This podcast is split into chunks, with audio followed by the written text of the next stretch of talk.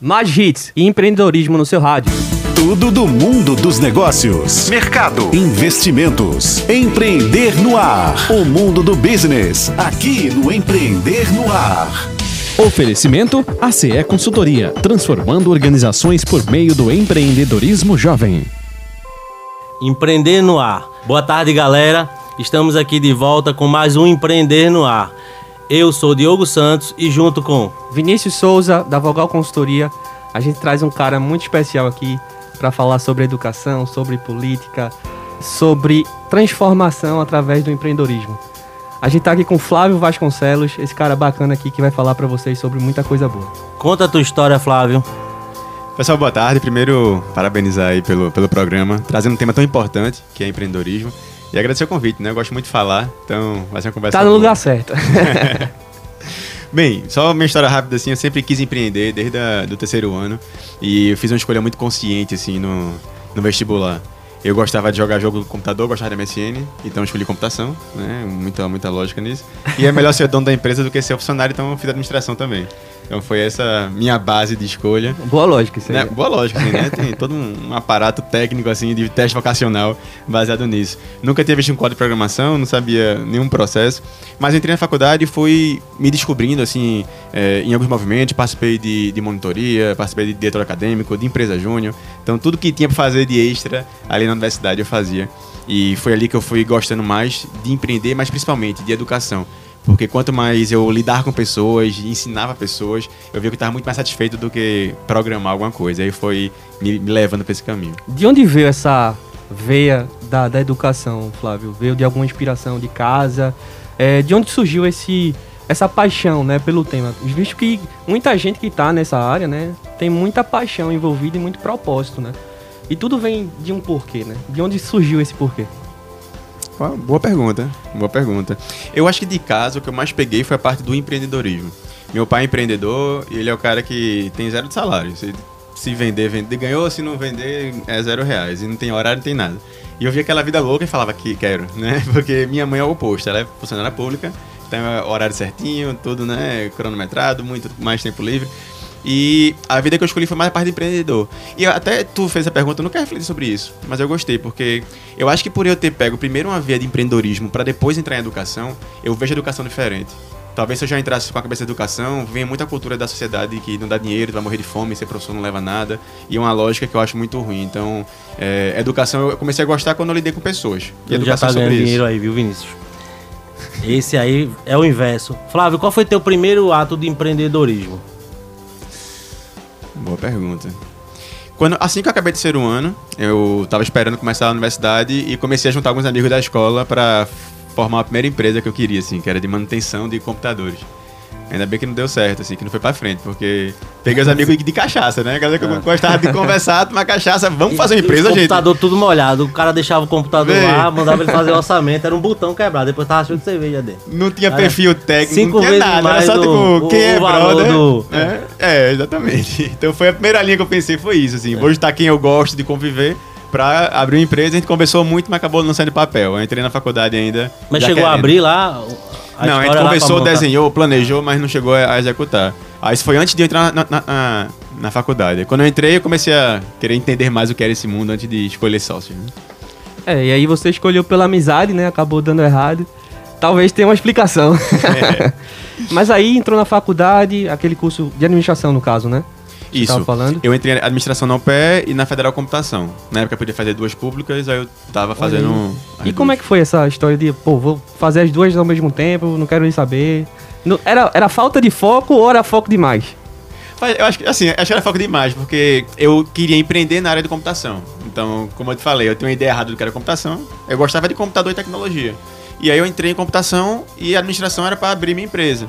É, era até engraçado que eu lembro da primeira aula de administração na UPE, o professor pergunta: quem aqui quer, queria fazer administração? Aí quase ninguém levanta a mão. Quem aqui colocou como segunda opção? Aí todo mundo levantava a mão, né? Porque, como por exemplo, não tinha direito antigamente na UPE, então todo Eu mundo fazia sei Federal eu Direito, sei o que é né? isso, eu sei Tu o que é isso. Foi nessa linha. Muita gente, eu tô perdido para administração. Eu não sei o que eu quero para administração, né? Mas eu sabia que eu queria já abrir uma empresa, então foi mais nesse foco que eu escolhi o curso. Não vou nem falar minha tese sobre isso, senão o CRA amanhã vem aqui na rádio me buscar. Eu quero isso- saber, deixa- eu- eu tô Deixa curioso. isso pros bastidores. Eu tô Deixa curioso, isso tô Nos, bastidores. nos bastidores, nos bastidores. E aí, esse período na faculdade, você já começou aquela veia empreendedora, você estava falando sobre é, a, o próprio, a própria experiência dentro da faculdade, né? Que te promoveu a empresa Júnior. Sim. Como é que foi essa experiência também? Pois é, eu descobri a empresa Júnior no segundo período, e para quem não conhece, são empresas formadas por alunos de graduação, né? E faz tudo, vende serviço, tem muito menos imposto que a empresa, mas paga alguns impostos e toda essa lógica de gestão. Então, entrei na empresa Júnior, foi minha maior escola de tudo, foi o movimento Empresa Júnior. Eu cheguei à, à, à diretoria da Federação Pernambucana, cheguei à diretoria da Confederação Nacional. Então, passei vários anos aí, rodei o Brasil em eventos, em tudo, através desse movimento. Foi um movimento que abriu muito minha cabeça. E uma coisa que eu gosto de fazer um paralelo dos dois cursos é que em computação, acho que já no primeiro período eu virava à noite fazendo projeto. Já era uma coisa de, louca. De empresa Júnior, né? A gente quer salientar aqui, agradecer a CE Consultoria, que é a empresa. Júnior da Universidade Federal de Pernambuco, que patrocina esse programa, que está junto com a gente. É uma consultoria já reconhecida, com mais de 400 projetos em execução. Então, você ouvinte que está ouvindo e quer começar um negócio, quer, quer montar seu negócio, não deixe de consultar lá a CE Consultoria. Perfeito. Por sinal, conheço os meninos, a gente tá, tá fazendo treinamento com eles também. Então, Olha aí, tudo são parceirão, conecta, tá é, vendo? são parceiros demais. É, é- é um- é um trabalho de alto nível. O pessoal acha que é por. Né, quem não conhece a empresa Júnior é alto nível, alto padrão mesmo. Então também recomendo. E Flávio, já navegando aí nesses dois cursos, né? É, de que forma a administração te ajudou na computação e vice-versa? Porque Perfeito. você estava nessa, nessa água com os dois cursos ali Sim. e como é que era isso na prática? Perfeito. E é, é, foi- é, são, são dois mundos muito diferentes, né? Então pra mim foi muito legal. Como eu tava falando, computação, primeiro período a gente já virava à noite. Pra fazer projeto entregar já era uma loucura. Então aprendi muito essa pegada de empreendedorismo. Eu, eu- eu lembro que em 2009 teve uma pesquisa lá no Centro Informática perguntando quais alunos queriam empreender. Mais de um terço do centro queria ser empreendedor, queria abrir uma empresa. E isso hoje deve estar muito maior, assim, mas é, a cultura de startup é muito forte em computação, a cultura de empreendedorismo, mão na massa. Eu aprendi muito isso. E a administração era, era o oposto. A administração era a coisa mais devagar, era dominó na aula, era uma cervejinha. Mas a administração eu aprendi mais sobre gente, sobre o mundo. Porque o que eu mais via em computação era o povo querendo empreender e criando um software que não resolvia nada. Porque você não conhece o mundo, você não vai pra fora, fica todo mundo focado ali na parte de exatas. Então, eu aprendi intensidade, né, virar noite e, e compromisso. O outro eu aprendi conversar, fazer networking, conhecer gente. E esses dois mundos juntos dá muito certo. E, e, Flávio, qual foi o momento do funil? Eu agora funilei, preciso tocar e escolher. Qual foi esse momento nessa, nesse teu histórico? Ótima pergunta também. Vocês estão afiados, né? Pergunta bastante. é, pra mim, o principal foi quando eu tava na empresa Júnior e eu comecei a ver que o que mais me deixava feliz era lidar com gente. Era falar, explicar, dar treinamento quando eu criava nas reuniões. Então foi um momento que eu disse, pô, minha linha não vai ser programação porque eu não tenho tesão em, em código e ficar virando noite nisso aqui. Eu tenho tesão em gente, em falar com gente. Então eu comecei a ver, não, eu preciso entrar na parte da educação. E quando eu pensei nisso, eu comecei a cada vez mais despriorizar as próprias aulas de, de, de programação, de computação, de hardware e focar mais em administração. Então eu comecei pagando tudo na federal e na UPE eu deixava mais de leve e aí fui invertendo, fui investindo mais na UPE e deixando computação ali mais, mais para baixo. Pegando as cadeiras que tinha, empreendedorismo, tudo que tinha que me ajudava, eu já fui investindo nisso. Fosse jubilado não, né? Daqueles que passa 10 anos. Passasse quanto tempo pra se formar? Só, só Então, uma pausa. então. Vamos lá. Esses caras que chegam aqui Ó, muito off tempo e tal- topic, né? Tu viu o Off topic, é, né?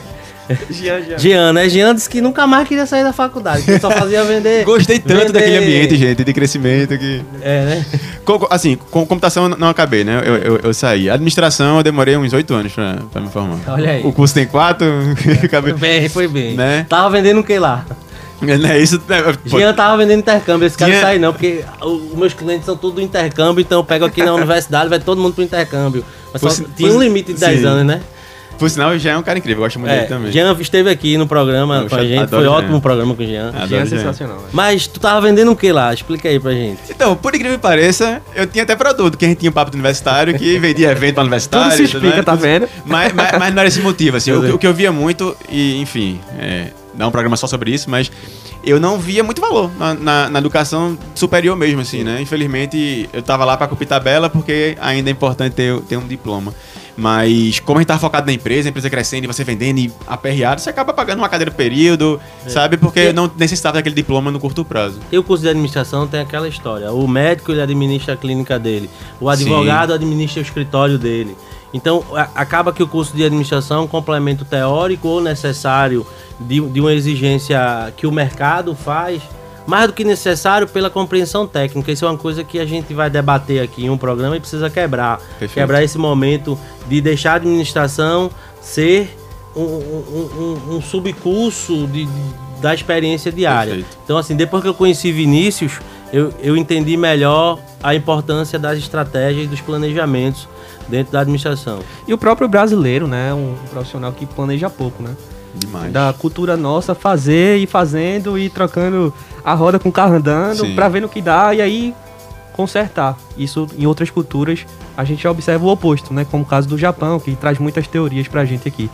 Mas voltando pra aquela casa do, do planejamento, mas na parte da educação como um todo. Sim. Qual foi a primeira experiência ali já dentro da faculdade? Você comentou sobre a Ludo Cursos, né? Que foi Isso. aquela experiência com com uma empresa voltada pra essa área aí. Como é, É. que foi essa história? Como eu tava na, na- na empresa Júnior, eu comecei a pegar, a ver as pessoas que estavam ali trabalhando comigo que davam certo. Aí já tinha experiência prática de trabalho. Aham. E aí eu peguei dois, dois empresários, dois, dois empresários júniores que estavam na, na Unicity, que era a empresa que eu participei, da Federal, e um da FECAP Júnior que eu também conhecia. Então foram é, eu e mais três, a gente fundou a Lu do Curso. E a ideia era trazer para a faculdade, trazer para os alunos, né, amigos da gente principalmente, assuntos que eles não viam e não tinham, não tinham contato.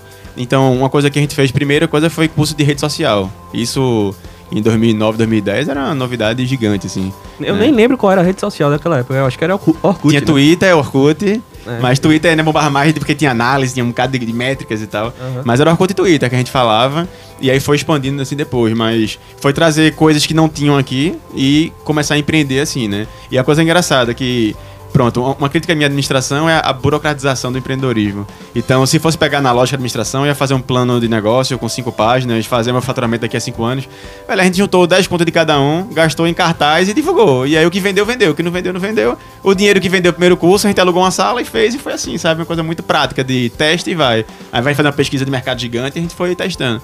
Claro que depende muito do serviço, do produto, de milhares Claro. de coisas. Mas nessa linha de vamos fazer, botar a mão na massa, planejando ali com o que precisa, mas como é que a gente começa rápido? Sempre foi essa a ideia. Muito bacana. E muito da- também da linha do que você viu, talvez, na, na parte compu- computacional, né? Sim. De, de ter o ramo da startup, de ter Exato, o. do perfeito. testar, né? De errar. Isso é muito bacana. Então ali você já se viu dentro daquele ambiente de educação, de ensinar, de ensinar as pessoas que estão talvez dentro da sala de aula Sim. que você estava, né? Vinícius ele Esse dobrou o tempo né? dele no curso. Ele é apaixonado Não é isso, pela, por educação. Vai pegar no teu pé até o final do Ah, programa. Gosto, ele gosto. ia passar mais tempo, ele queria estar até hoje na universidade. E até assim, tu, tu falando isso é bom porque já vai dando até alguns insights de você mesmo, né? De autoconhecimento. É, eu, eu era extremamente tímido. E até nos treinamentos que eu dou eu falo sobre isso. Eu entrei na faculdade muito tímido. E duas coisas que me ensinaram, que me ajudaram muito a perder isso. Uma foi monitoria de estatística, que eu, que eu peguei na, na federal, pra isso, pra perder timidez, pegar a experiência em sala de aula. E a segunda foi um treinamento com a CE, que vocês falaram agora, né? Eu lembrei, que a gente trocava treinamentos. Então a CE treinava a gente em comunicação, que eles têm um curso lá, o CEPA, e a gente treinava eles em Excel. Só que quem treinava era um outro diretor, que eu nem conhecia nada. E aí eu disse, pô, eu quero ter essa experiência. E aí no dia 24 de dezembro lá eu disse, ó, me manda aí teu material, você teu, teu monitor. E ficava primeiro curso só de monitor dele. Segundo curso eu explicava um exercício. Terceiro curso eu dava aula com ele até começar a dar aula depois. Então eu vi a sala de aula como uma grande ferramenta de perder a timidez. E acho que por isso eu fui me apaixonando também aos pouquinhos, né, por essa experiência. nessa experiência aí dentro da faculdade, aí já in- introduzindo a parte de empreendedorismo mesmo, chegou algum momento que tu se viu, poxa, eu preciso ter uma experiência no mercado em alguma empresa, ou se questionou sobre o que realmente era teu propósito ali, porque eu acho que o, o jovem, né, enquanto formando, enquanto buscando oportunidades, ele tem muita dúvida sobre si mesmo. Sim. E esse momento de dúvida aconteceu contigo ou tu realmente tinha certeza assim, não, isso aqui é o que eu quero seguir, eu vou em busca disso aqui. Perfeito. Parece que a gente tá combinando perguntas nos bastidores, mas não tá não, galera. As perguntas estão sendo bem, bem certas mesmo. Tive, tive um momento que. Até é engraçado, que acho que nunca, nunca falo sobre isso, mas teve assim um período que eu ficava em dúvida entre empreender e, e, e ser trainee. Porque trainee para administração é o auge, né, de sucesso, você passar no trainee. Sim. E é engraçado, porque até tu falou, né, parte do médico, todo mundo se administra, mas o administrador, ele é formado, não é para empreender, é formado para ser funcionário de alguém, né, de uma multinacional é o grande sonho. Pra realizar o sonho de alguém. Pra realizar, né? né? É aquela Porque- história, a velha história. Exato. Tanto é que quem mais empreende no Brasil são os engenheiros, né? Não é o administrador que começa o negócio. Então, eu tive, eu pensei algumas vezes em, peguei processos trainees, olhei como é que era, um salário chama muita atenção, você, universitário, ganhar 5 mil reais como um trainee, né? Das as melhores trainees, claro, né? Então, chama atenção, mas mesmo assim eu fui enveredando mais pelo empreendedorismo, que era o que mais dava vontade. Flávio, é, só 2% dos jovens brasileiros, quando entram na universidade, querem ir para área, querem ser professor. Perfeito. Não é seu caso, que é empreender, mas de certa forma você Sim. passa pelo campo da educação e o campo de ensinar. Quando você toma a decisão de empreender com a educação, você passa pelo campo de ensinar. 3,5% querem empreender e ser professor no âmbito de educação. Isso é muito pouco. Sim. É uma problemática do país, uma problemática que é a solução de qualquer país desenvolvido. A gente sabe que os números de educação dos países desenvolvidos é totalmente diferente dos países subdesenvolvidos. Sim. É, como que você. Em que momento seu você teve o toque de agora eu vou fazer de educação e o que você fez? Perfeito. É, só assim, tu trouxe esse dado que ele é muito triste e chocante, né? Tem outro que eu não tenho de cabeça, mas se você comparar, é quantas pessoas querem ser professores e quantas se formam em licenciatura. A maioria você entra, é o curso que eu consigo entrar e você Ponto vai, cinco. né? Ponto sim. É, sabe? Então, isso, isso é muito triste, porque no final das contas vira o que dá, né? A opção que dá. E até quando eu falo, por exemplo, de carreira, eu faço esse paralelo. A gente tem uma ideia no Brasil que jogar futebol dá dinheiro, né? Você de futebol, pô, o cara vai ser rico, você é professor, você é pobre. Mas você pega que 1% dos jogadores do Brasil ganham mais de 10 mil Se reais estiver por mês, jogando no esporte, né? vai passar quatro meses. Ô, rapaz, receber. demora pra receber, né? Fala não. Não é isso? Então, joga futebol porque eles têm mídia pra caramba. Então, pouquíssimos ganham dinheiro. É 1%, né? 85% ganha até dois salários mínimos. 85% a maioria ganha, na média, pouco, pouco dinheiro. Se recortar- Professor é muito parecido com isso, sabe? Professor tem. Se pegar um professor, que, ah, né, enfim, é, tem vários aqui que tem seu cursinho, que bota mil pessoas no auditório, cobra mil reais por mês, mais por isso, e tem fila de espera. Então, tem professor que ganha muita grana porque a educação dá muito dinheiro, é um dos mercados mais, mais movimentam no mundo inteiro, sabe? Então, no final das contas, eu acho que é mais referência, né? Da referência que eu tenho do professor que se ganha, não ganha, do jogador que ganha, não ganha, mas quando pega dados e percentual, que eu gostei muito disso, é quando a gente vê o que tá dando certo. E até como eu falei no comecinho, acho que o, o que mais me salvou, então, nessa área da educação foi, primeiro, ver empreendedorismo, que é, tem um problema que eu quero solucionar. Dinheiro é consequência que a gente, a gente faz, se, se, se fizer sentido, tiver mercado, etc., tem gente pra pagar. E quando eu vi que tem muito universitário perdido, a maioria é, poxa, eu não me sinto preparado para o mercado de trabalho, eu não gosto do meu curso, e tanta coisa que você, é o que mais você escuta quando vai andando na universidade, eu vi que tem um mercado muito bom, de uma formação. É. De falar, poxa, eu tenho um conhecimento que eu preciso levar para eles. Então foi esse comecinho, assim, de como é que eu pego isso daqui que a gente tem e eu levo para as pessoas e gera valor com isso. E achar a engrenagem, né? Porque Exato. tudo que você vai empreender, você tem que estar dentro de uma engrenagem. Não Sim. adianta você empreender sem estar dentro de uma engrenagem. Então eu acho bacana quando eu vi o papo universitário, de você Sim. encontrar a engrenagem e conectar a engrenagem dentro da, da parada da educação. Exato, exatamente. Como foi que surgiu essa história do papo universitário? Até te- interessante, o, o- próprio nome, né? Tem Sim. a ver com a universidade também, tem a ver com o meio que você estava. De onde surgiu essa ideia? Perfeito. A gente tinha é, a, a Ludo com vários treinamentos e tinha alguns professores que eram externos que a gente contratava. Um deles foi um, um- um sócio que eu tive, que ele é, tinha essa ideia de fazer um evento chamado Papo Universitário. Ele fez um livro e tinha essa ideia. E aí no primeiro evento do Papo Universitário a gente foi patrocinador. A gente foi uma empresa que foi lá, investiu, botou stand, fez tudo isso. E quando eu, eu, eu tava no evento, eu senti muito de empresa júnior, daquele movimento de transformação, de empreendedorismo, mudar o Brasil. Eu digo, pô, eu quero estar mais dentro desse negócio. E aí eu fiquei um tempinho nas duas empresas até sair da Ludo e fiquei só no Papo Universitário. Então, desde esse primeiro evento, depois a gente foi construindo, foi fazendo peque- pequenos encontros, falando temas que não se falavam na época, né, de empreendedorismo, de criatividade e várias coisas dessa. E aí foi crescendo, foi crescendo numa escala muito rápida, até a gente colocar 15 mil pessoas no evento falando de educação. E aí, claro, você tem, por exemplo, a gente trazia o Whindersson Nunes mas pra falar da carreira dele. Então não era um show de comédia dele, era falar como é que começou, por que, que tu deu certo e outro não, qual habilidade tu tem que os outros não têm. Então, desconstruir personagens que chamam a atenção do jovem na forma de carreira, na forma de empreendedorismo, porque o Whindersson é um grande empresário, né? A Anitta é uma grande empresária, então você tirar só ah, uma cantora cantando uma música, mas vamos falar da tua carreira e mostrar pro jovem que muita gente veio de baixo, que veio de uma, de uma, de uma comunidade, que não tinha uma- um currículo gigante e conseguiu dar certo. Então, quando a gente mostra isso, a gente dá esse direcionamento. Então, a gente sempre juntou essa pegada mais prática de entreter, de, de cultura pop junto com a educação. Muito bacana. E o papo universitário em si, é, Flávio, qual foi o ápice, né? Que você viu ali, poxa, meu sonho, minha, minha, meu propósito está sendo colocado em prática. E o momento que você viu, poxa, é, talvez eu precise tomar outro rumo aqui. Qual foi esse momento aí de virar a chave, de ir para o próximo passo que você viu que era preciso fazer? Perfeito. A gente foi, foi, foi crescendo numa escala muito grande de educação. E quando chegou na parte no formato de feira, foi, acho, o nosso ápice, né? A gente teve é, aulões gigantes para 4 mil jovens né, é, dentro da nossa estrutura, vários estandes, todas as universidades daqui faziam apreensão lá, então criou uma cultura de educação de quero conhecer a universidade, vou lá, quero ver palestrantes, vou lá. A gente trouxe Max Geringer, Gabriel Passador, o Flávio Augusto, tanta gente aí importante no, no Brasil, no mundo, assim. Então foi um momento que a gente estava crescendo muito, assim. O, o, principal que eu, que eu senti que foi mudando o projeto foi até a questão de, de sociedade, assim, de alinhamento de uma parte querer puxar mais pra parte de show, entretenimento. A gente até chegou fazendo no último evento show, Projota e tal.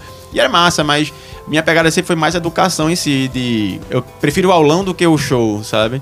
Então, essa divergência foi ficando cada vez maior assim quando foi crescendo muito o evento. E misturava tudo ao mesmo tempo. E aí você tem acaba perdendo foco, né? E aí quando foi perdendo muito foco, cada um puxando pro lado, fez mais sentido seguir caminhos diferentes né, do que mais lhe conectava, mas mantendo aquele propósito que era transformar as pessoas.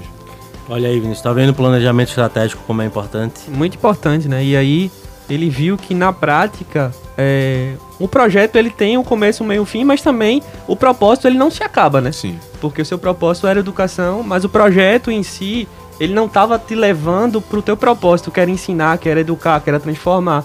Exato. E aí veio o gatilho para dar o próximo passo. Né? Então isso é muito bacana e seguir firme aí nessa, nessa caminhada. É, Flávio, a gente vai falar daqui a pouco, porque Gabriel já está aqui enchendo o saco, a gente precisa. É hora do minuto universitário? Então vamos ouvir. Minuto Universitário dos estudos para o mercado de trabalho. Olá, Diogo. Olá, Vinícius. Tudo bem? É mais uma vez um prazer estar aqui com vocês no Minuto Universitário dessa semana. Eu sou Diogo da Fonte, atual presidente aqui da ACE Consultoria, empresa júnior vinculada à Universidade Federal de Pernambuco. E no Minuto Universitário de hoje nós vamos falar sobre um assunto que é uma polêmica na vida de muitas pessoas. Hoje nós vamos falar sobretudo da procrastinação, que nada mais é do que o ato da gente postergar nossas atividades essenciais, do trabalho, principalmente, para fazer outras atividades que sejam mais tranquilas, mais relaxantes. Então nós estamos trocando um investimento a médio e longo prazo por uma satisfação imediata. E essa procrastinação atinge muitas pessoas. No Brasil, cerca de 90% da população costuma procrastinar esporadicamente no seu dia a dia e cerca de 15 a 20% da população adulta sofre de procrastinação crônica, então vivem à mercê dessa dificuldade de executar tarefas com mais eficiência, com mais agilidade, produtividade, que consequentemente vai gerar mais resultado, vai gerar mais dinheiro. E quando nós falamos dessa doença, que é a procrastinação, nós temos uma causa raiz, uma delas na verdade, que é muito clara. Na maioria das vezes, as pessoas que procrastinam também são pessoas desorganizadas, ou seja, não conseguem gerenciar bem muitas vezes o excesso de atividades em tempos para conseguir executar de uma forma que tenha qualidade e que ao mesmo tempo seja rápida. As pessoas no dia a dia costumam passar por cima das atividades, ou então, quando tem muitas demandas, não conseguem executar nada, preferem deixar isso de lado e fazer alguma coisa que agrade mais naquele momento. E para isso, nós temos algumas dicas. Então, de como começar a ter uma vida mais organizada, uma vida onde você consiga gerir melhor suas atividades e, consequentemente, você consiga ser uma pessoa mais produtiva e menos procrastinadora. A primeira dica é uma ferramenta super atual e utilizada na maioria das organizações, das grandes corporações e pequenas corporações também, que é o Google Agendas. Então é uma ferramenta da Google que serve justamente como agenda só que de forma virtual, onde você vai conseguir alocar todas as suas atividades ao longo da sua semana ou atividades que se repetem. Então, toda segunda-feira eu tenho uma reunião do meu time. Eu posso programar para toda segunda-feira lá vai estar minha reunião e uma hora antes ou duas horas antes pode chegar a notificação para eu lembrar que eu tenho o meu compromisso.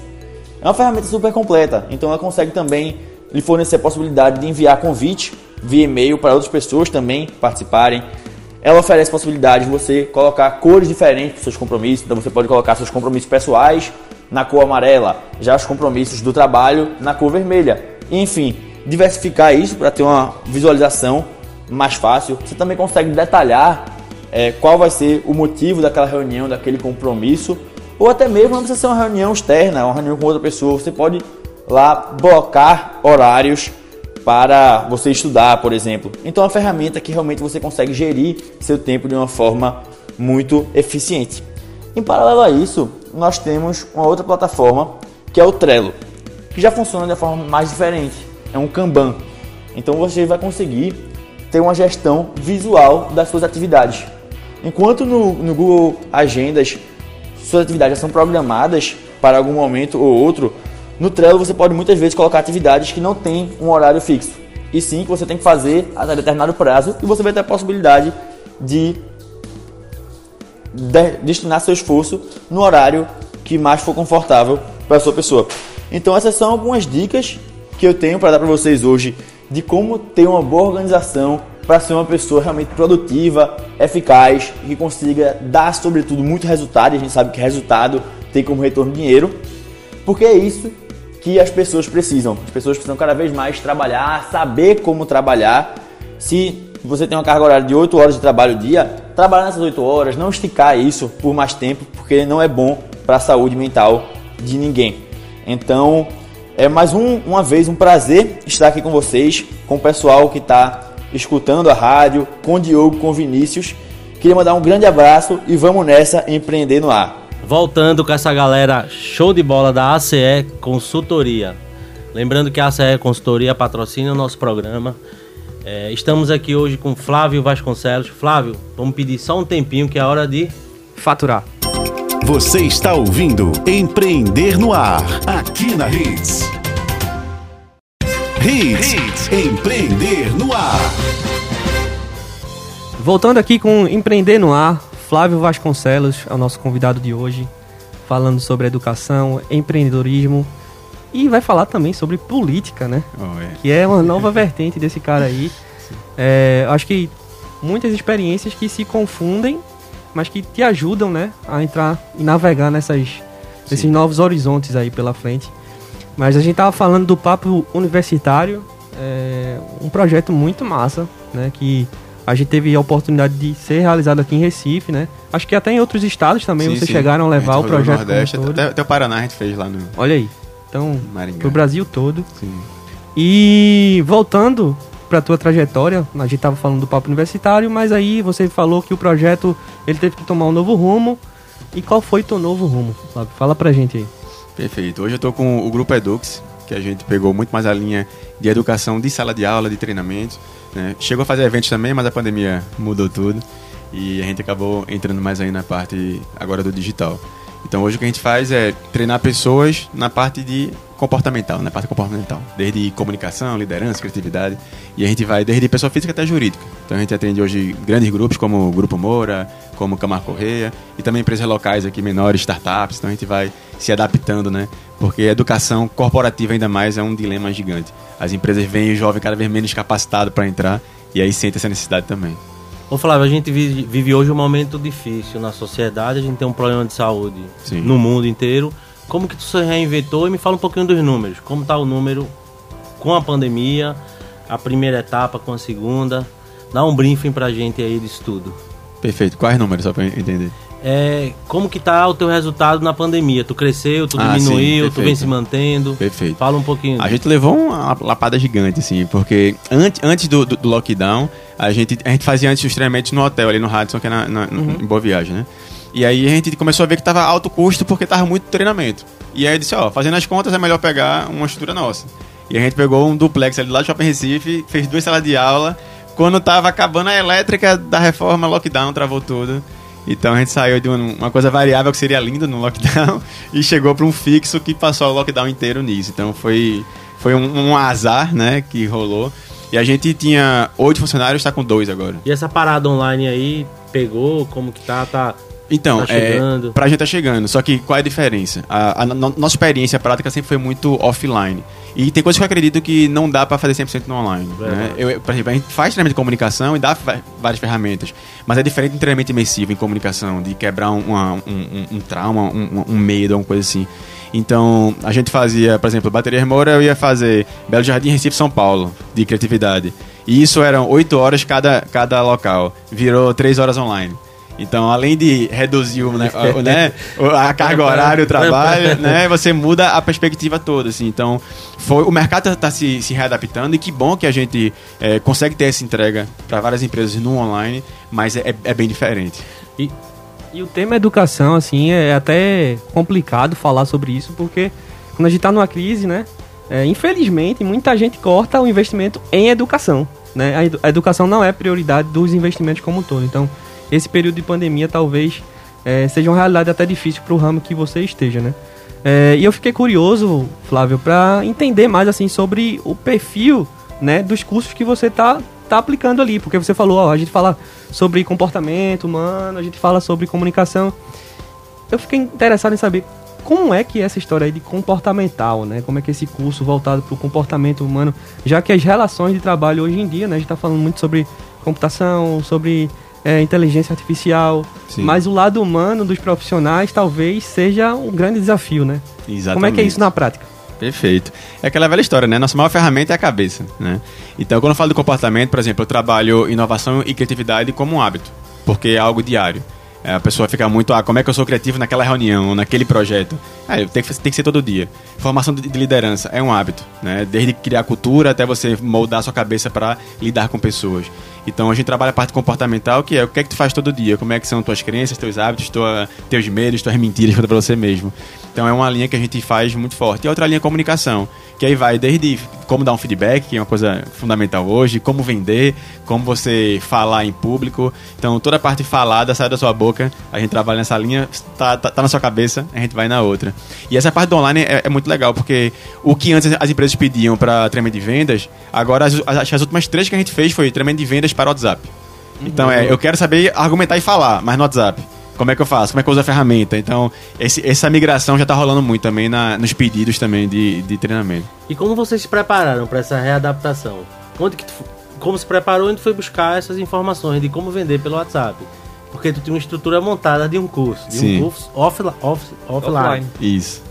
E aí, de repente, tu tem uma necessidade de fazer treinamento pelo WhatsApp. Cara, qual a biografia disso? Perfeito, Fala um pouquinho sobre perfeito. isso. Perfeito. Acho que por sorte ou não, não sei, mas a gente já atua no online há muito tempo, né? Os próprios eventos, a gente já fazia live, Já tem experiência com o MSN já desde lá de já, trás, né? né? O MSN tava ali treinado. E as nossas vendas, elas são praticamente todas, todas pelo WhatsApp, desde para empresas até para pessoa física. Então, a gente acabou pegando toda a nossa experiência que a gente já atuava nessa parte digital e trazendo para consciência. E foi até diferente de não só usar a ferramenta, mas de estudar mesmo. Então, fui lá estudar o WhatsApp Business. Eu tinha coisa que eu usava, tinha coisa que eu até não usava. Então, fui aprender a utilizar a ferramenta ver as nuances e melhorou o meu processo de vendas. E eu gosto muito de aplicar antes de ensinar, né? Que a educação deveria ser mais assim do que, do que é hoje.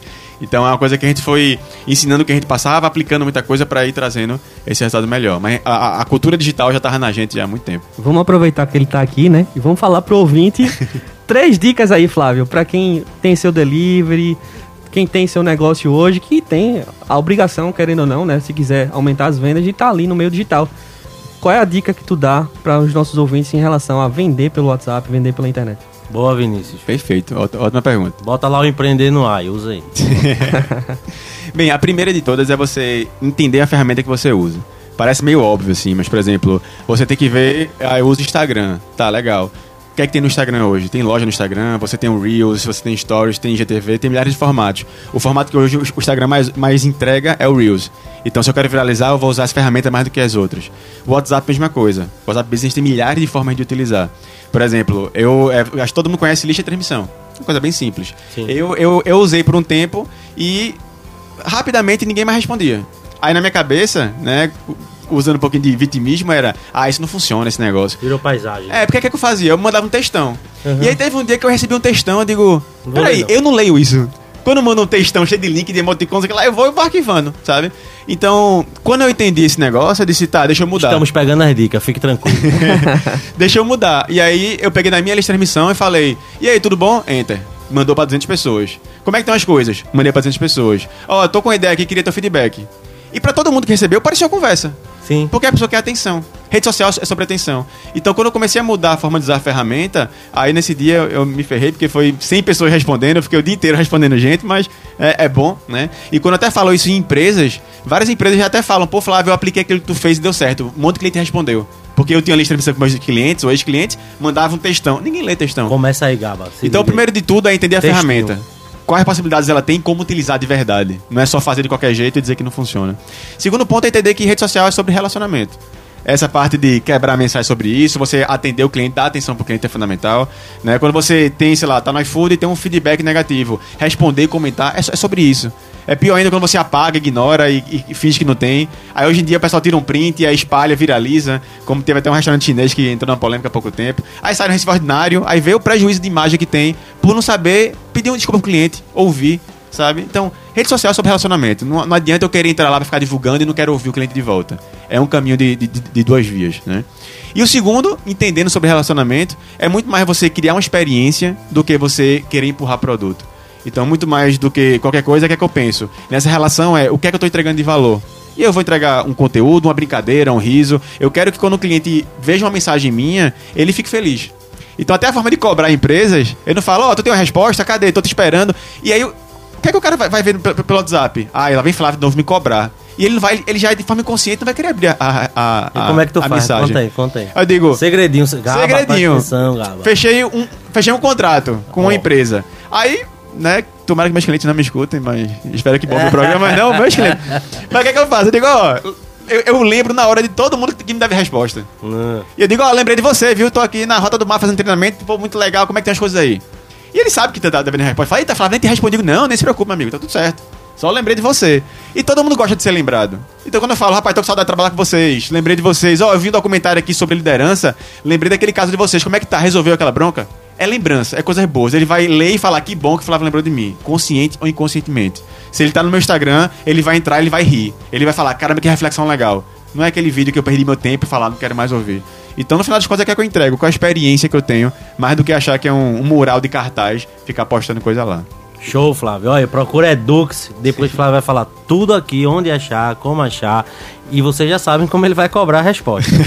Isso é fato, né? Agora, Diogo, eu queria entrar num tema que eu acho que você gosta muito, que é a política. E o nosso amigo aqui, o nosso Flávio, ele também fala sobre política, já Sim. navegou por essas águas. E eu acho que é muito importante a gente também tirar o viés, né? É, do tema, porque quando a gente fala em política, muita gente fala, poxa, isso aí não vai mudar nunca. Uhum. Eu não quero saber, eu não quero falar, não quero discutir. É, e o lado empreendedor, né, também diz muito sobre transformar. Total. Então, para transformar pessoas, eu tenho que ter um meio. E qual que é essa ferramenta? A política é uma ferramenta. Né? E como é que você teve a oportunidade de enxergar isso? Se alguém te inspirou, se você viu que era a solução que você buscava. É, e qual foi o momento que deu o estalo lá e vou. Não, por aqui eu tenho que ir, isso aqui vai me ajudar a, a alcançar meu propósito. Perfeito, ótima pergunta. Essa parte de, de empreendedorismo é, é resolver problemas, né? Então eu sempre gostei de, de buscar como resolver o problema da educação, que eu sempre critiquei. Se eu acho que a universidade não forma tão bem, como é que eu crio projetos ou cursos ou coisas que vão complementar isso? No Papo Universitário, a gente sempre trouxe muita gente de escola pública. Trazia gratuitamente 3, 4, 5 mil jovens de escola pública e eu sempre gostava de trocar ideia com eles. E para mim era, era o momento mais difícil de tudo, assim, quando eu trocava ideia com eles. Porque você colocava lá os melhores professores de cursinho do estado, você colocava empreendedores famosos. E aí, às vezes eu perguntava, e vários estavam lá para isso, mas vários outros estavam lá porque ia ter lanche. E outros estavam lá porque o pai bate na mãe e ele só quer sair de casa. E eu ouvi histórias dessas, assim, que eu dizia, tô fazendo o que aqui, né? Qual é o impacto que eu tô tendo? Mesmo que eu tô criando um ambiente pro cara sair de casa, mas, pô, é isso, né? E sim, eu, como eu falei, tem jovens que estavam lá e tem impacto e muda a vida, mas eu queria mais. Eu sempre vi na política uma bazuca, assim, de resultado, né? Tem uma força, tem um orçamento gigante e eu nunca quis me candidatar. Eu sempre quis entrar na parte executiva, porque eu, eu queria e quero, né? Ter uma meta de ser ministro da Educação. E nessa meta é, eu quero esse orçamento, eu quero esse poder para poder tra trazer uma, uma, uma mudança de cima para baixo. Que é uma coisa muito difícil acontecer, né? Já que muita gente ganha com a população que não é bem educada.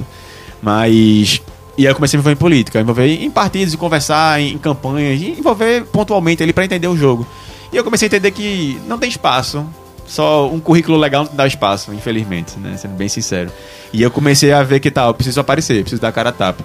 E aí, ano passado foi a minha primeira candidatura nesse, nessa linha, assim, de como é que eu ganho um capital político mesmo, que eu apareço, que eu falo, tenho uma voz ativa para mudar as coisas. E um propósito que eu adicionei para mim agora foi de educação política. Porque o que eu vi de gente que não tem a menor noção do que é nada, nem o que o vereador faz, nem que o que é, o que é STF, o que é nada, assim. Então é muito fácil ser manipulado, enganado, se tu não sabe o que é que acontece, sabe? E isso em todas as classes sociais, de todos os níveis, gente com mestrado que não sabe o que o vereador faz. Então não tem nada a ver com a escolaridade, tem a ver com envolvimento mesmo. Então virou uma missão minha falar de política, independente de qualquer coisa, né? Para isso, para né, abrir a cabeça. Porque o assunto, a educação, já é um assunto difícil de trabalhar, é um assunto Sim. a longo prazo. Total. É, um jovem e a gente precisa de quadros, tanto na educação quanto na política, você tomar uma decisão dessa e de levar esse conhecimento, descer esse conhecimento para essa juventude que está chegando. Então a gente é, tem aqui que contar e apoiar e ajudar. É, a gente tem um PNE aí, um Plano Nacional de Educação, que só tem 16% de inclusão. Sim. É, a gente tem uma desvalorização imensa do professor. Então, se a gente abrir aqui um debate para falar por que, que, a educação não funciona, a gente faria Sim. um programa de 200 horas, não de uma hora. Mas trazendo um pouquinho para esse pensamento político, mas eu quero te fazer uma pergunta prática. Como tu acha que vai ser a, a educação pós-pandemia? Perfeito. Eu acho que tem duas análises que eu gosto muito de trabalhar. Até quando a gente viu ano passado, é, 50% dos jovens estavam fazendo Enem e não tinham computador em casa, né? E aí, quando o mundo fala, o mundo é digital, eu, tá, qual o mundo é digital? Vamos entender que tem mundos e mundos, né? Às vezes a nossa bolha tá mais digital, mas não são todas as bolhas. Então, com certeza, essa educação pós-pandemia tá mais digital mas não é como o pessoal pensa. Porque o que tem de gente procurando, que a gente já tá com curso no offline, né? Já que liberou. O que tem de gente falando, eu não aguento mais curso online, eu quero, eu quero uma sala de aula, eu quero voltar. É muito diferente. Enquanto, claro, a gente até entendeu o que é, o que é aprender. Eu, eu escuto podcast o tempo inteiro, eu escuto audiobook, boto no YouTube, fico ouvindo. Então, no meu dia a dia eu tô aprendendo digitalmente. Mas a experiência da gente offline e a parte comportamental ela é muito importante. Então eu vejo que o, o, a pandemia potencializou muito a nossa cultura online de saber mexer nas coisas, porque todo mundo aprendeu muito mais ferramenta e foi obrigado a isso, foi empurrado para isso. Mas também a gente valorizou muito mais a experiência. Então eu digo que nessa volta agora, quem entrega uma experiência educacional diferente, transformação, que é a educação de verdade, a necessidade está maior ainda de transformação, de imersão, de momentos de ser humano mesmo. Então esses dois mundos ainda vão existir por muito tempo. E, Vinícius, deixa eu só fazer um link, já que tu começou a entrar na parte política e eu, a gente precisa entender, e tá todo mundo querendo entender o que vai ser essa pós-pandemia. O Flávio empreendedor ou o Flávio político?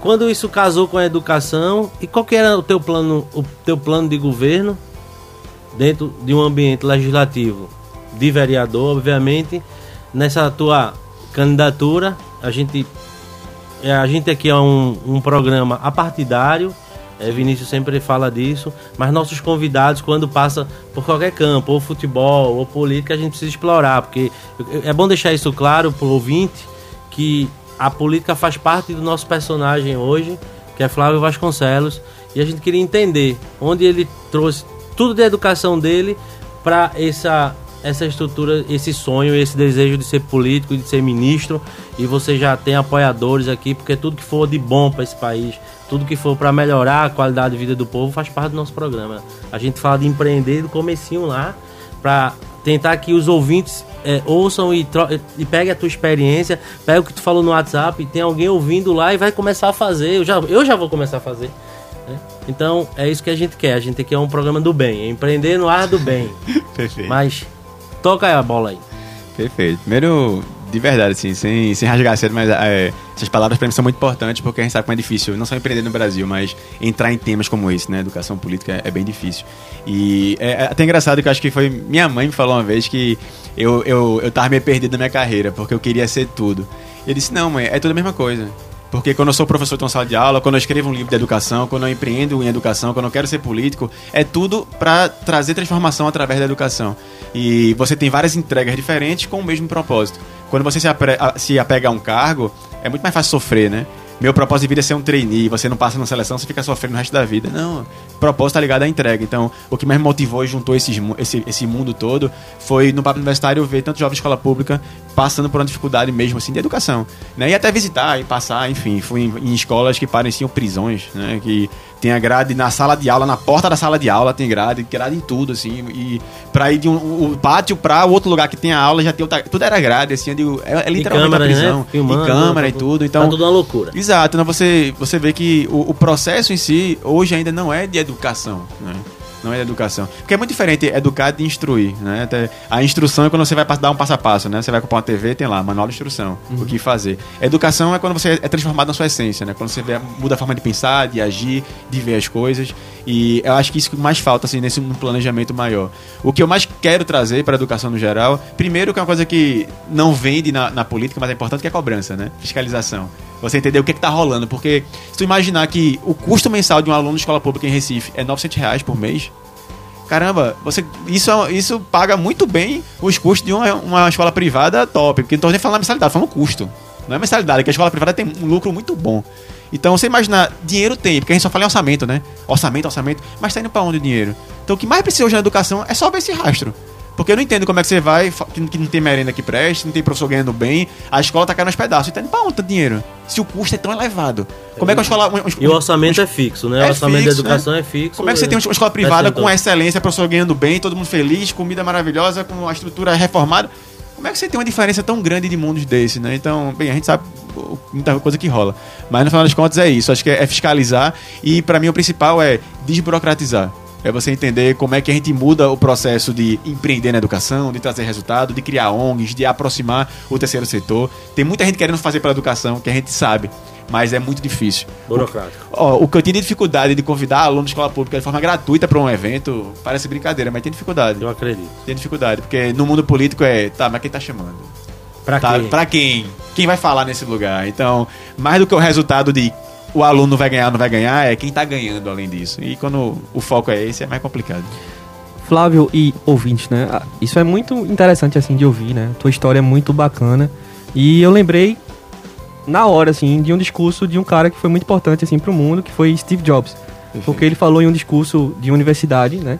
É, na formação lá daqueles universitários, que na história dele, todos os pontos se conectaram uma hora, né? E isso é muito realidade, assim. No futuro, tudo se conecta. E se você for olhar para sua história, aquela, aquela parte do empreendedorismo, aquela parte da educação, o fato de lidar com jovens eh, te conectou com a vontade de entrar na política, né? Sim. E isso se conecta justamente com a pergunta que eu ia fazer agora. A tua experiência com esses jovens, com vários jovens, com milhares de jovens que você teve lá no papo universitário, o contato, o entendimento, a busca, eh, conectando com o teu plano né, de, de, de política como um todo. É, o que é que você enxerga que falta para o jovem do Brasil quando fala-se de educação como um todo? O que é que está faltando para a educação?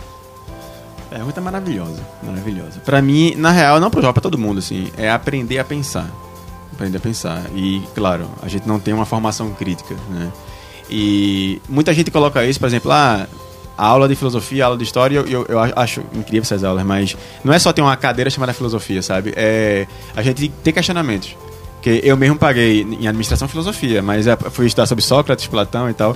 Pô, a filosofia do administrador devia ser assédio moral, devia ser preconceito no mercado de trabalho, machismo. Isso é filosofia, é tu debater sobre os temas atuais, é tu aprender a pensar e se questionar. E o que fal- falta hoje na, na- na nossa educação é isso. É o jovem aprender a pensar, aprender a aprender sozinho. Porque tá tudo aí na internet. Tem aula de Stanford gratuita, tem aula de Harvard, tem cursos. O que tem de conhecimento na internet gratuito, meu Deus do céu. A pessoa pode virar uma máquina se ela aprender a se educar. Né? Até eu, eu, eu escrevi um e-book chamado é, é, o- é, Educação Protagonista, porque é isso. Pra mim, a educação tem que ser protagonista, porque o mundo tá tão rápido e tem tanto conhecimento que não dá pra gente esperar que o professor aprenda tudo pra me ensinar. O professor hoje no mundo inteiro já virou um facilitador. Então ele vai me estimular e eu vou atrás do que eu quero, eu vou aprender a aprender. Então o que mais falta é isso, é pensamento crítico. Valeu, Flávio. Pessoal, a gente gosta muito de estar aqui e nosso amigo Gaba quer fazer uma pergunta. Vem cá, Gaba. Na verdade, o próprio empreendedor, ele por si só tem uma criticidade, né? Porque empreender é resolver problema. Então você tem que identificar o problema e outra, tem a motivação de resolver. Porque tem aquele. A pessoa consegue ver o problema e fica só compartilhando no Instagram, reclamando da vida e fazendo movimentos online de assine aqui. Que não- tem coisas legais disso, mas o pre- empreendedor é como é que eu, vou, eu vou- eu vou na prática, como é que eu resolvo? Ah, sozinho não dá, eu junto quem? Então, para mim, a educação empreendedora, quando até coloco esse termo, eu já fico um pé atrás, porque educação empreendedora é ensinar gestão. E não é só isso a educação empreendedora, né? A educação empreendedora é o cara ser inconformado, ele, ele, ele pensar, ele questionar, ele tá sempre vendo à frente. Então, para mim, filosofia é educação empreendedora. Para mim, você falar de pessoas, ensinar comunicação, vendas, criatividade é educação empreendedora. Então, quando você aprende a ser crítico e pensar, você começa, assim, com certeza, mudar a sua realidade, que é a base do empreendedorismo, é mudança. Né? Já vai, Gaba. A Gaba tá falando aqui. Olha, esse programa é patrocinado pela ACE Consultoria. Acesse lá, aceconsultoria.com.br. Pede lá seu orçamento. Os meninos são fantásticos. Todo mundo aqui tem uma história na ACE. Gaba, Verdade. Vinícius, o próprio Flávio. Flávio, é, qual o desafio da Edux para o ano de 2022? Perfeito. Acho que nosso maior desafio hoje é escalabilidade escalabilidade com, com qualidade, né? Ah. Com qualidade. Que é, que é o. Acho que a, a chave de to, todo empreendedor, todo startup, todo movimento novo. Cuidado que Vinícius vai perguntar como. Isso é um problema. Cara. Claro, Tem exatamente. ficar esperto. Eu quero saber como. Hoje, o que, que, é que eu acredito muito, assim, é em modelos híbridos. Modelos que você tem experiências online e offline ao mesmo tempo. De juntar os dois mundos. Tem muita coisa que não precisa o cara ter uma sala de aula para ficar vendo. Conteúdo, Sim. estudo, muita coisa. Né? Muita aula da faculdade que você tá lendo slide, pô, eu vejo em casa, professor, né? Mais confortável. Então, acho que agora a grande questão é você juntar esses dois mundos. Você ter uma entrega boa no digital, de conteúdo e de tudo isso, mas trazendo prática. Porque tudo que a gente trabalha de comportamento e comunicação é impossível aprender sem prática. Você pode ler 50 horas, 50, 50 livros de liderança. Tu vai na prática e tu vai ficar com dificuldade, vai ter medo, vai ficar com nervoso. Flávio, a gente tá aprendendo aqui, trocando ideia, e, e, eu já ouvi tu falar assim do off e do on, Sim. e do que é necessário. E a gente sabe, tu falou muita coisa online e tá muito imbuído na cabeça das pessoas que tudo no online se resolve. Mas quais os pontos que tu declara que é importantíssimo estar no off, que você precisa estar lá na sala de aula? O que, que tu diria que não tem como a gente pular essa fase dentro do teu âmbito de educação, dentro do que tu faz hoje? Perfeito. Para mim toda a parte de relacionamento humano tem que ter o offline. Mesmo que a gente tenha, tenha relações hoje no online, mas são relações diferentes. E, e sim, é, quem é um bom líder offline não quer dizer que seja um bom líder online. Tem muita coisa diferente de ferramenta, de consciência, que até a gente passou por processo como esse. Se tiver tempo, a gente, eu, eu comento. Mas para mim, a parte de olhar no olho, de entender o outro, de você se conectar com a pessoa, ela vai trazer essa parte, esse fator humano. E esse fator humano todo mundo precisa. Porque, como eu até disse, eu, eu, eu, vejo esse momento da pandemia do online impulsionando muito a necessidade de uma experiência offline. Só registrando, tem tempo. Tem, então tá ótimo.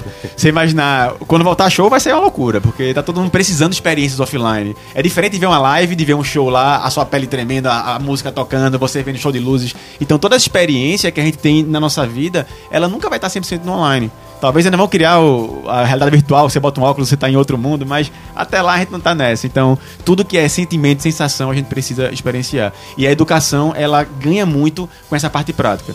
Porque quem tem medo de um público, não adianta estar só olhando pro celular. Ele vai ter que ter uma sala cheia de gente e ficar tremendo. Porque a vida vai colocar ele nessa situação também. Tem um cliente nosso que fala que a gente aprende muito com os grandes ditados, né? Com os ditados Sim. mais conhecidos. E... Lá vem, lá vem. Olha aí, não, isso, ah, isso é muito dá, verdade. Bota um, bota um. Um só, um só. Só um, só um. A gente quer, a gente quer ouvir, vai. É só um mesmo. Mas assim, é um, um dos grandes ditados que a gente fala muito é que a gente só dá valor quando a gente perde. Sim. E o fato do offline a gente ter perdido, né, a possibilidade de ter essa, essa execução na prática, né, do offline, é, fez com que a gente percebesse a importância do offline, né. É, tanto é que você falou mesmo, né, a gente está no mundo digital, a gente só fala digital, digital, digital, mas esse offline, essa, essa, essa aproximação do calor humano, ela é muito importante Total. pro ser humano, né. Total. Isso que nos faz ser humano, né. É, a parte técnica está muito ligada à parte é, da máquina, mas a parte do ser humano está muito ligada às nossas relações. Exatamente. E eu acho que tu fala muito disso também até no próprio curso, curso de criatividade, de comportamento como um todo, né? Então, assim, é, é muito bacana ouvir é, isso que você está falando, Flávio. E voltando aqui para o tema da educação como um todo, é, esse desafio né, que a gente tem pela frente de retomar a economia, de retomar é, a nossa cotidiana vida, né? É, é muito importante para a gente voltar a ser ser humano. Então, já entrando no final do programa, é, eu queria saber assim, como é que a gente acha, né, a Edux, como é que a gente acha teus projetos, como é que a gente acha mais sobre é, é, é o Flávio político como todo, onde é que a gente acha conteúdo sobre você É, e Diogo quer falar? Quero, Vinícius. Antes de tu fazer a pergunta, depois tu retorna a pergunta, a gente tem um, um programa, um quadro muito legal no programa que se chama Vogal Social, onde a gente incentiva pequenos empreendedores da arte, da cultura ou de qualquer negócio que tem um espaço aqui conosco para poder apresentar o que está fazendo. E a gente vai entrar no quadro agora Vogal Social. Vogal Social. Atividades econômicas que mudam vidas. Fala pessoal da Hits, fala meus amigos André Vinícius e o grande Diogo. Principalmente um abraço aqui para Flávio, tá? Que está sendo recebido hoje. Um cara que é top, é show de bola. Trabalha com educação, política, é empreendedor. O cara faz tudo, né? É, e aí, esse espaço aqui eu vou pegar emprestado de vocês para falar um pouco sobre um projeto que ele está dentro da minha família e eu queria compartilhar minha experiência vivenciando, né, junto dessa empreendedora que chama June Faria. Ela criou Panelinha Afetiva, que é uma empresa de marmitas aqui da região metropolitana. Ela é nutricionista de formação, sempre trabalhou com, em grandes cozinhas e tudo mais, fazendo parte de projetos grandes.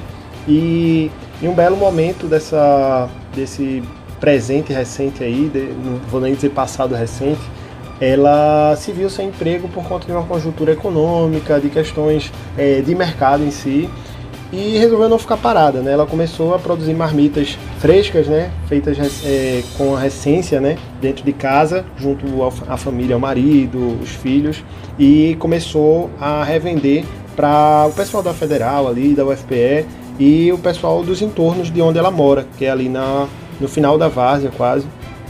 E foi um projeto que deu muito certo no início, mas ela teve um problema que foi a questão de uma greve lá na Federal, que fez ela perder 80% das vendas.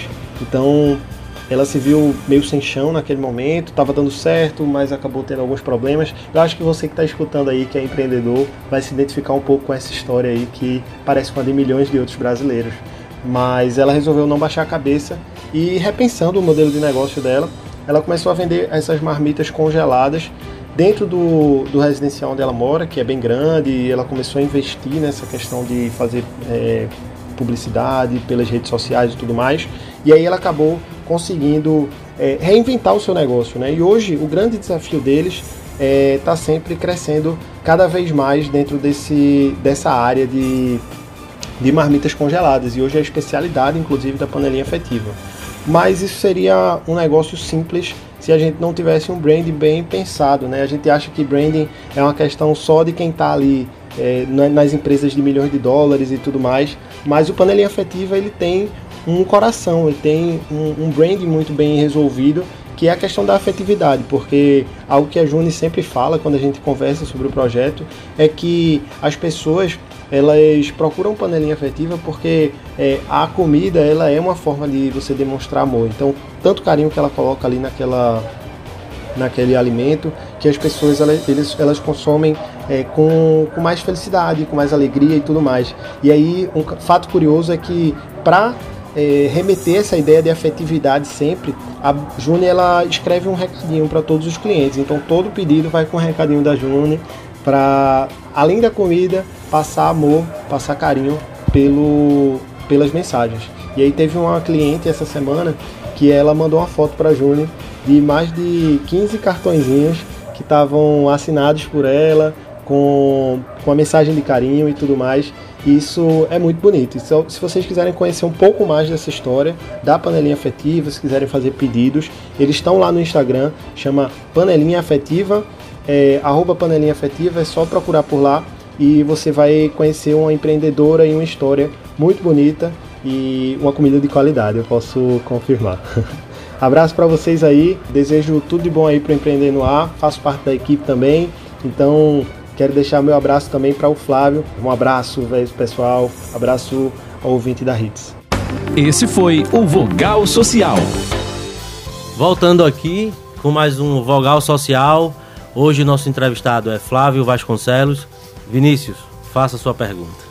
A gente estava falando sobre é, a, a, panelinha afetiva. Eu queria aproveitar, né, já que o, o Flávio está aqui, para ele comentar um pouquinho também sobre o projeto, né, como um todo. A gente estava falando sobre a afetividade do, das relações humanas Sim. e o próprio nome, né, do negócio já liga um pouco isso. É, e antes de fazer a pergunta final, eu queria que ele comentasse um pouco sobre isso.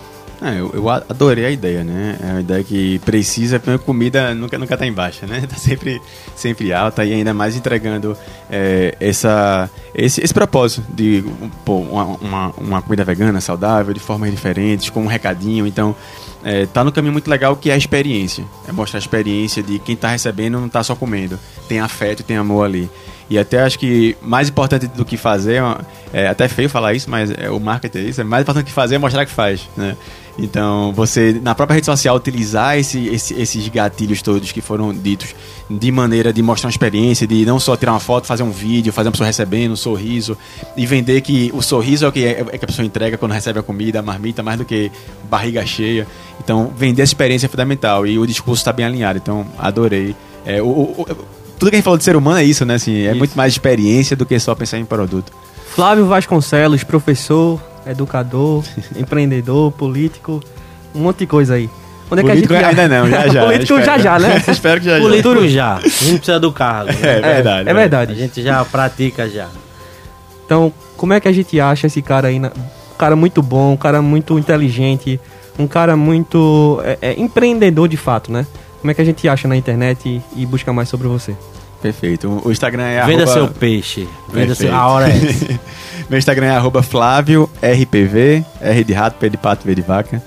E lá podem perguntar, falar. Eu gosto de estar tá trazendo conteúdo realmente, tanto de comunicação, de educação, de política e debatendo de forma muito aberta. E a empresa é arroba eduque, underline SE. E também lá tem nosso conteúdo, nossos cronogramas de treinamento, de curso, para você que quer se capacitar um pouquinho mais. Uma coisa que eu digo muito é: é muito estranho você pensar, por exemplo, um atleta de alto rendimento, um Cristiano Ronaldo, que não treina fundamento. Né? Ele continua treinando pênalti, falta, toque, passe. E todo atleta é assim: pegar Michael Jordan treina sexta. E a gente pensar que a comunicação, por exemplo, é a liga de qualquer ser humano, é o que está na paquera, na venda, na liderança, a gente não treina. Né? A gente às vezes tem medo de falar: eu não nasci para isso, ou a gente já fala legal, tem um dom, e não treina porque eu já falo bem e eu não quero falar melhor. Então, acho que é uma reflexão muito boa que a gente faz sempre é o quanto você está sendo a sua melhor versão, quanto está engajado nessas habilidades. Show de bola. É isso, Vinícius.